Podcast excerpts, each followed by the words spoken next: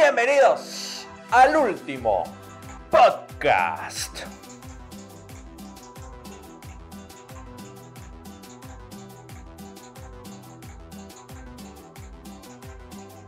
Como ya vieron, muchachos, estamos activos. Estamos activos. Mira, tengo aquí mi sala de control donde puedo oírme y oírlos a ustedes. Y podemos oír música. Mentira, no podemos oír música, pero ahí donde ustedes están viendo ahí atrás, eh, me estoy grabando. ¿Ven? Y hoy tengo muchísimos temas buenísimos para hablar.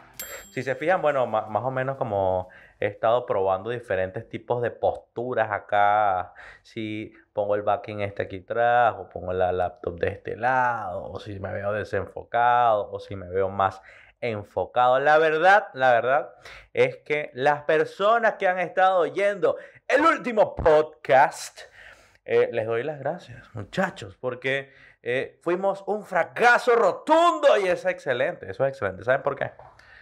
Porque las personas que están oyendo el último podcast, mi último podcast, son fieles seguidores de verdad. No ese montón de gente que me seguía por conveniencia, no. si tú eres uno de esos que me seguía por conveniencia y estás viendo esto por curiosidad, quédate. Porque te aseguro que te va a convenir mucho más a la larga quedarte oyendo este super podcast. Lo bueno de esto, muchachos, es que esta semana han pasado como 100 mil millones de cosas que tengo anotadas aquí en un post-it, en una aplicación que uso para anotar cosas. Porque mm, así somos los millennials, anotamos cosas en aplicaciones. Para los que quieran, tengan curiosidad, la aplicación se llama Keep, K-E-E-P, se lo está dando por aquí.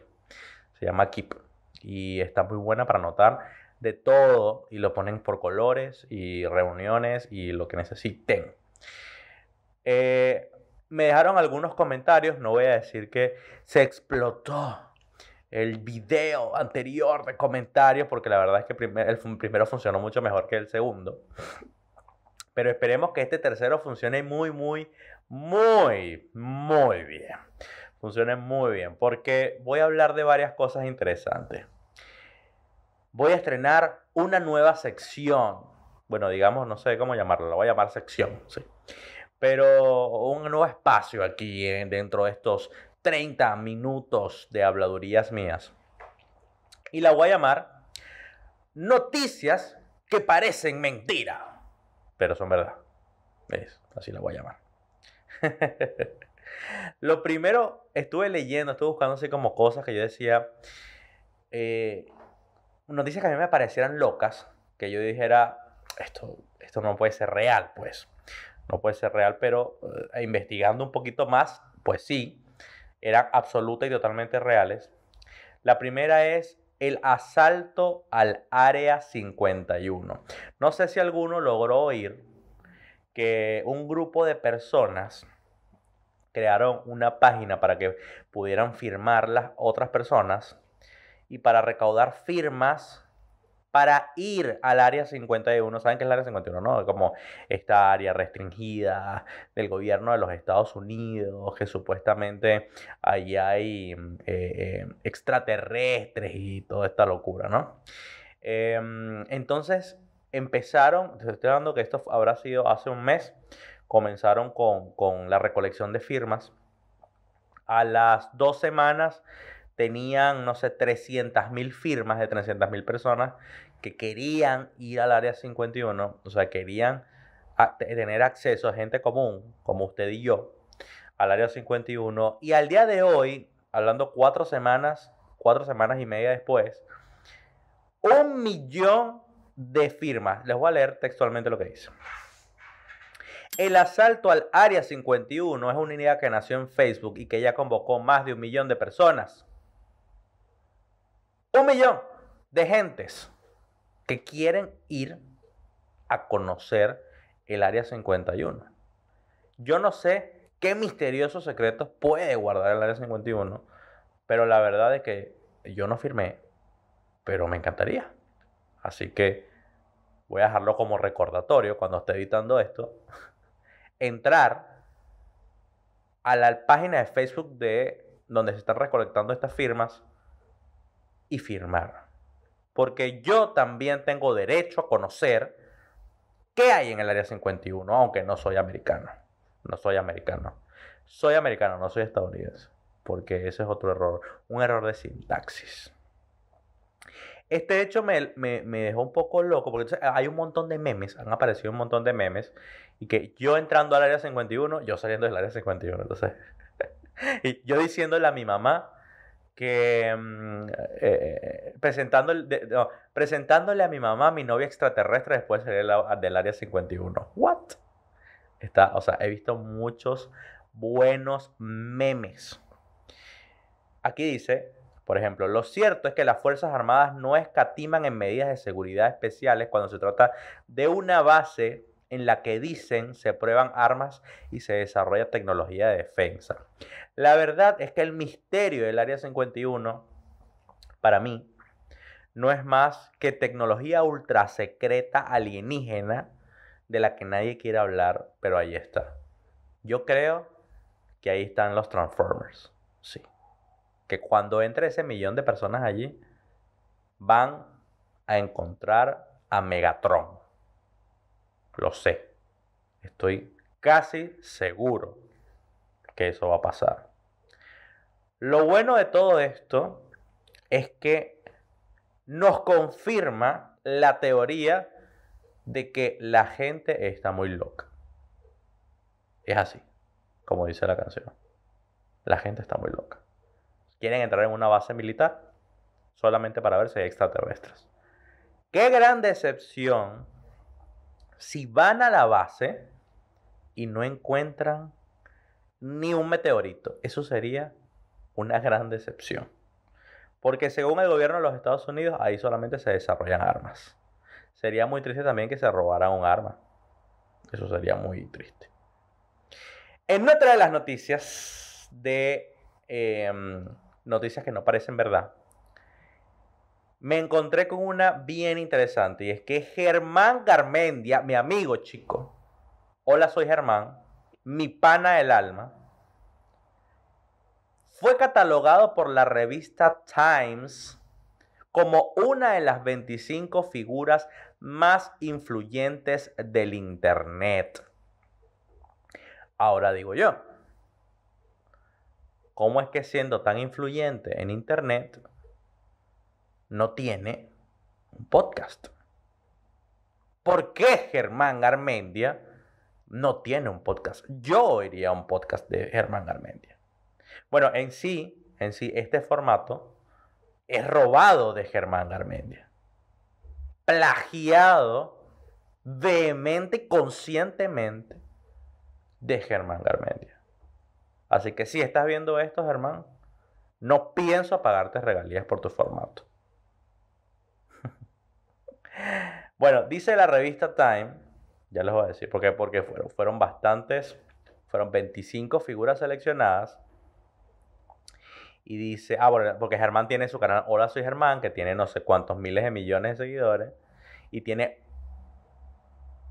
eh, Juega Germán, que tiene también millones de seguidores. Pero eh, Hola, soy Germán es uno de los canales latinoamericanos con más suscriptores en el mundo. O sea, en el mundo, mundo completo. O sea, está PewDiePie, que tiene 90 millones de suscriptores, 95 millones de suscriptores, que supuestamente fue el primero en llegar a 50 millones y ahora va a ser el primero en llegar a 100 millones. Estamos hablando que PewDiePie podría tener su propio país. O sea, dos Argentinas juntas podría tener PewDiePie. O un Brasil completo. Increíble. Germán de segundo y después el perraje. ¿Por qué? Pero, sé que suena feo. Sé que suena feo. Pero estamos hablando de que el que más se le acerca a PewDiePie es Germán Garmendia, como con 50, como con 50 millones de suscriptores. Y recién el que le sigue a Germán tiene 30. O sea, tiene 20 millones menos de suscriptores. Una cosa increíble. Sin embargo, yo creo que los polinesios hacen más dinero que Germán. Son más inteligentes, creo yo. Entonces, me enteré de esta noticia porque yo sigo a Germán en, las redes y mm, subió una historia dando las gracias, que él no se lo esperaba. No nos mientas, Germán, no nos mientas, porque todos sabemos que para poder postularte o para poder decir que eres una de las personas más eh, importantes de Internet, con más influencia, debieron entrevistarte antes, porque eso no, no es así. No es así de la nada. Sin embargo, mis felicitaciones a, Hola, soy Germán, que ojalá me pasara un poquito de su influencia para acá. Pasa para acá, pasa. La tercera noticia, de las que yo pensaba que era mentira, es que un shawarma gigante, así como lo están oyendo, señores, un shawarma gigante es el nuevo icono arquitectónico de Nueva York. Así como lo oye. Un, como diría Alex Fernández, pinche shawarma gigante. ¿Y cómo es esto posible? Y es que es una escultura de 150 metros de altura. Una escultura... Se vale toser también. Una escultura de 150 metros de altura. Les leo. Mientras algunos comparan la escultura con el plato tradicional turco, otros creen que podría ser la Torre Eiffel de Nueva York. Bueno, yo lo veo no como un shawarma, yo lo veo más bien como un trompo de carne. Es decir, si usted ha ido a México, yo no he ido a México, pero lo sé. Si usted no ha ido a México, o si alguna vez se ha comido un shawarma, la carne que está girando como en un insertada en una estaca donde se está cocinando la carne, eso se llama trompo. Y para mí este edificio, que les voy a estar dando una imagen por acá, es lo más parecido a un trompo de carne. La verdad es que ni siquiera me interesé en leer el artículo completo. Esa es la pura verdad. Seguramente en algún lugar del, artículo dirá que es el, el, autor, lo pensó, el ingeniero o el arquitecto, lo pensó como una colmena tecnológica. Pero la cruda realidad es que nadie vio una colmena. Solo él vio la colmena.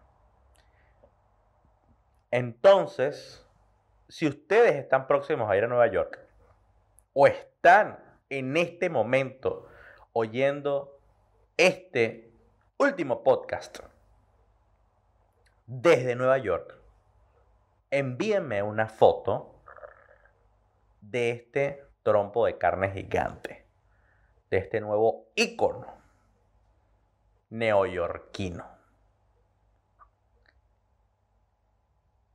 Entre otras noticias, que esta es la noticia que más me emociona, porque hasta yo usé la aplicación, eh, fue la aparición repentina de FaceApp o la viralización repentina de FaceApp. Para los que me oyen y los que me están viendo que no tienen ni la menor idea de lo que les estoy hablando, FaceApp es esa aplicación la que te pone viejito. Que no solo te pone viejito, te cambia el sexo, te pone más joven y te hace un montón de cosas más. Pero, pero, lo que se hizo viral justamente era que te hiciera viejo. Súper divertida, súper interesante. Pero así como llega la viralidad, llegan las malas noticias. Según medios no tradicionales y amarillistas y poco ortodoxos, que son los que yo suelo revisar, dicen que esta aplicación está robándole los datos a la gente. Como no podía ser de otra manera, porque si ya nos están, si ya eres dueño de todos nuestros datos, termina de robarnos los datos que quedan, porque ya no, ¿qué puede quedar ahí, señora? ¿Qué le van a robar? ¿Qué dato le van a robar? ¿El número de su amiga con la que juega cartas? No, ¿verdad? ¿El número del señor con el que le, que le canta el bingo? No. ¿Qué más nos van a quitar estas aplicaciones? Entonces, que se robe todo lo que se va a robar. Por las dudas, yo no me la descargué. Yo no me la descargué. Se la descargó otra persona y tengo mi imagen. Y si tú formas parte de mi lista de mejores amigos en Instagram, seguramente pudiste ver esa foto donde yo estoy muy anciano, como de unos noventa y tantos años, la verdad me desilusionó mucho porque yo pensé que me iba a parecer más a Gianluca Bianchi, pero nada que ver en esta historia. Eso me hizo reflexionar y pensar que tengo mucho en qué trabajar para poder no estar como premonizó esa aplicación. Así, muchachos, con esa historia, con esa historia no, con esa noticia que parece mentira, terminamos esta sección de noticias que parecen mentira. Ahora sí vamos a la candela del pastel. No sé por qué dije eso, porque no tiene sentido. Pero vamos al meollo del asunto. Eso sí tiene más sentido. Hablemos de Stranger Things, la tercera temporada. Te digo, voy a soltar muchos spoilers acá. Así que si llegaste hasta aquí y decides no seguir, estás en todo tu derecho. Puedes hacerlo. Puedes decidir no seguir y hacerlo. Porque voy a lanzar todos los spoilers que tu amigo ese, el pinche amigo ese tuyo, que siempre te spoilea las series, todos los spoilers que no te dio él, los voy a dar yo aquí. Así que prepárate. ¿Ya te retiraste? ¿Ya te fuiste? ¿Te fuiste? ¿Se quedaron solo los que no, ya vieron la serie? Muy bien. Lo primero que voy a hablar es algo que no es spoiler, pero que me pareció muy cool, que fue que es la cumbia de Stranger Things, porque todo lo que está de moda debe tener una cumbia, y fue con lo que comenzamos este podcast. La cumbia de Stranger Things, vamos a volverla a oír, para no perdernos nada de la cumbia de Stranger Things. Tiene un año el video publicado y 1.4 millones de visitas. Vamos a oír un poquito de la cumbia de Stranger Things.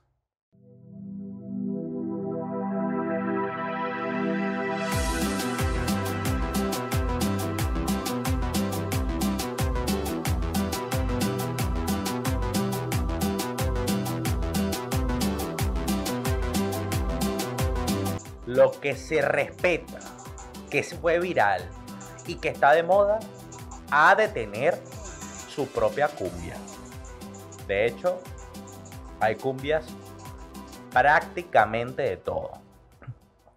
Pero esta me encanta porque es como cuando están el upside down, el upside down, sí.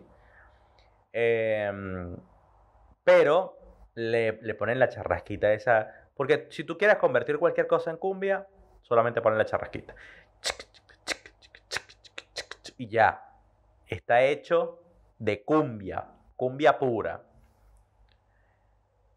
Yo te voy a contar aquí mi teoría sobre el final de Stranger Things y su escena post crédito.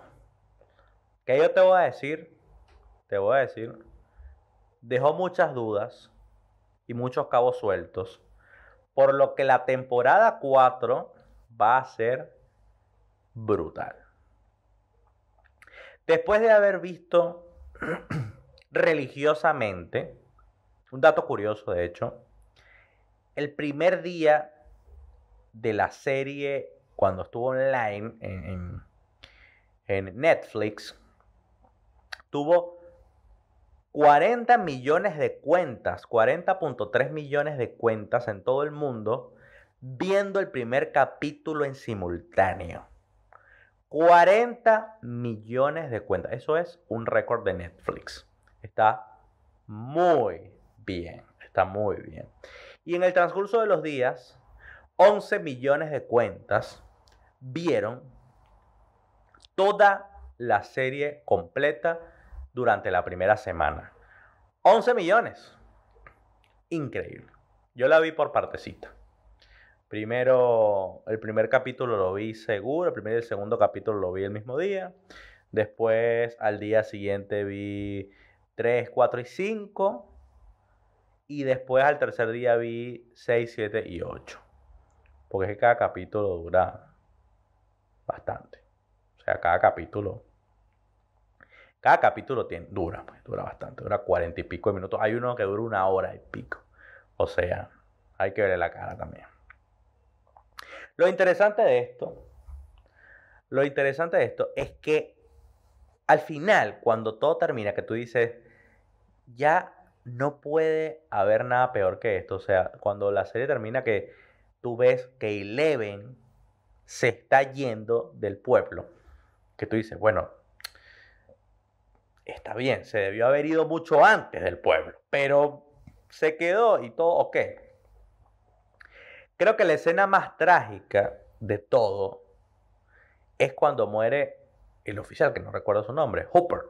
Cuando muere Hopper.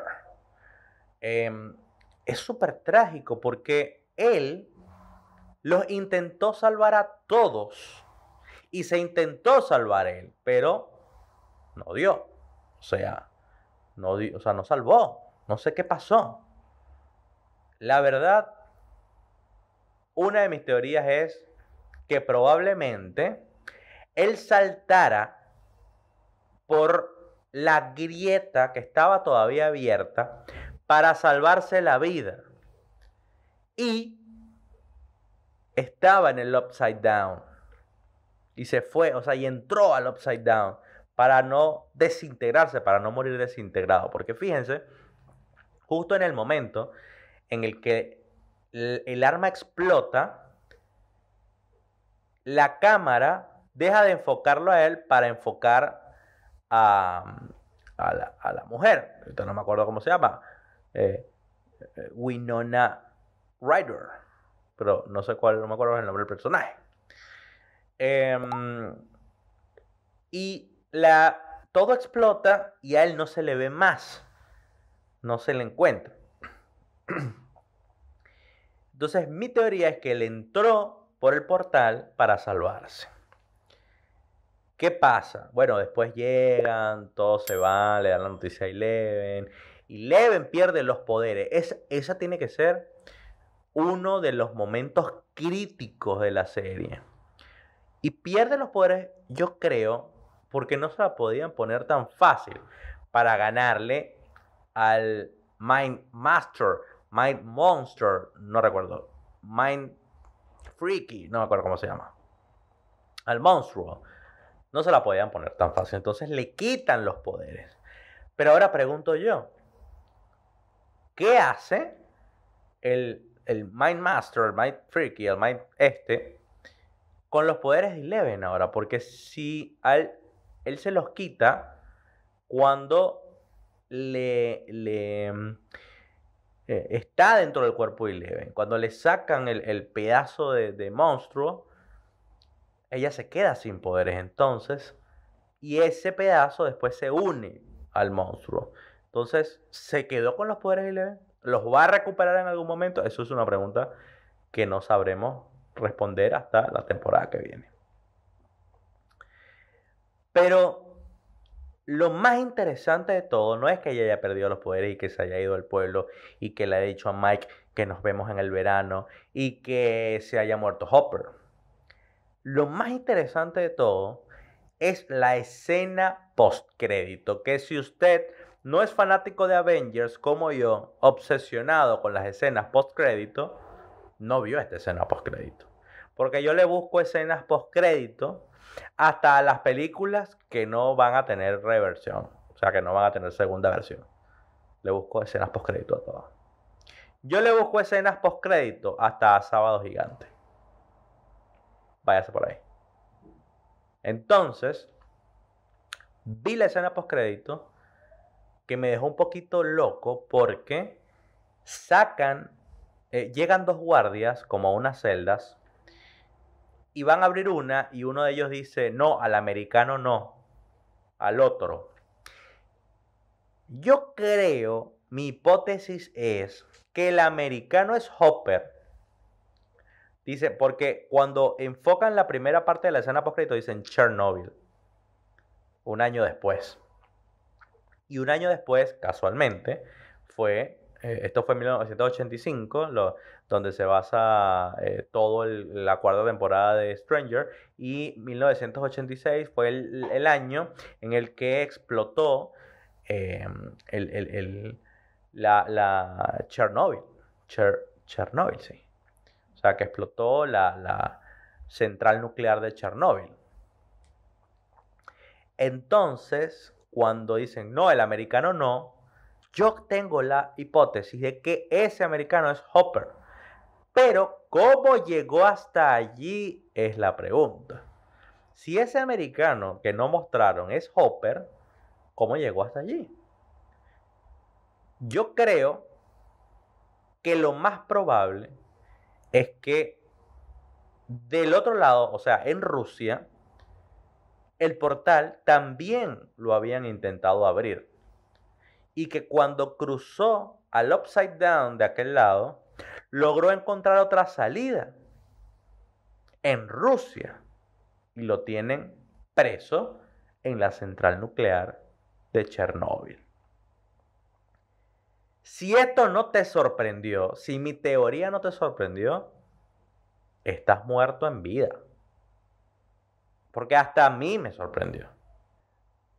¿Qué va a pasar cuando tengan que ir a Chernóbil a salvar a Hopper?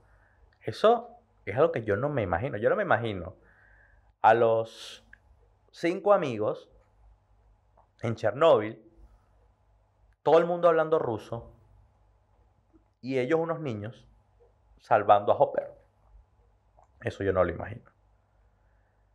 Lo que sí tuvo Stranger Things durante toda su cuarta temporada fueron easter eggs y cientos de publicidades.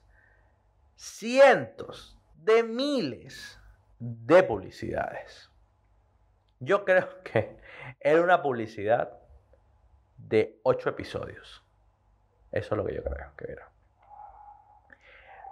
Pero les voy a explicar por qué hacen esto. No solo, no solo para monetizar la serie, ¿no? Sino que además lo hacen porque intentan vincular a las marcas que tenían mucho protagonismo durante ese año a la serie, a la vida cotidiana de cada uno de ellos. Y aprovechan y le sacan plata a cada marca, obviamente. Una de las marcas que más se vio, o dos de las marcas que más se vieron, fueron Coca-Cola y Levi's, Levi's, como ustedes le quieran llamar, depende de dónde sea usted. Coca-Cola con su fracasada New Coke, súper fracasada porque en seis meses la retiraron del mercado. Mal branding, muy mal branding. Em, todos, hasta Eleven, hasta Eleven hizo un, cross-selling ahí con, la Coca-Cola. Y Levis, Levi's, o como ustedes quieran, que los vistieron a todos.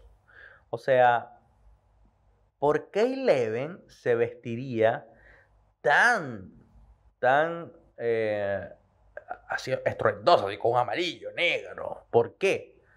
Porque eran los colores de moda por la moda impuesta por Levi's en esa época.